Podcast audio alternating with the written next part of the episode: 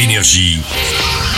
Signe News. On l'a vu dans la série Les Lascars sur Canal, il a joué le premier rôle du film Passion qui racontait l'histoire du chanteur Grand Corps Malade. Il s'appelle Pablo Poli, c'est le héros du film Trois jours et une vie. En l'état actuel de l'enquête, rien ne nous permet de penser qu'il s'agit d'un enlèvement. C'est l'histoire d'un fait divers, il y a quelques changements par rapport au roman, la bande-annonce est mystérieuse, bref, on est un peu dans la merde pour vous faire le pitch de ce film. Pablo, tu m'aides? Dans la bande-annonce, on ne sait pas ce qui se passe. On sait juste qu'il y a un secret, le personnage principal de ce film est le secret.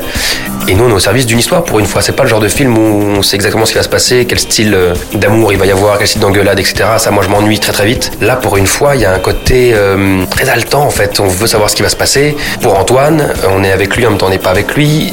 Je trouve ça très intelligent en fait. C'est également intelligent et mystérieux avec Brad Pitt dans Ad Astra. Contrôle, vous captez ça À vous. Brad Pitt à la recherche de son père et Brad Pitt un peu dépressif dans cette histoire superbement mise en scène mais avec quelques longueurs aussi. Trois jours et une vie et Ad Astra sont à voir sur grand écran depuis mercredi. Bon film. Nous avons un travail à faire.